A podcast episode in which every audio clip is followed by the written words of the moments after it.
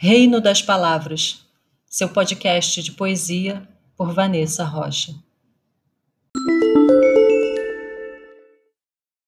Com fúria e raiva, Sofia de Mello Breiner Andressen. Com fúria e raiva, acuso o demagogo e seu capitalismo das palavras. Pois é preciso saber que a palavra é sagrada, que de longe, muito longe, um povo a trouxe e nela pôs sua alma confiada.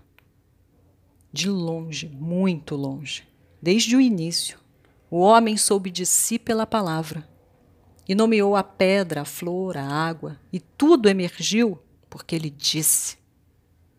Com fúria raiva, acuso o demagogo que se promove à sombra da palavra.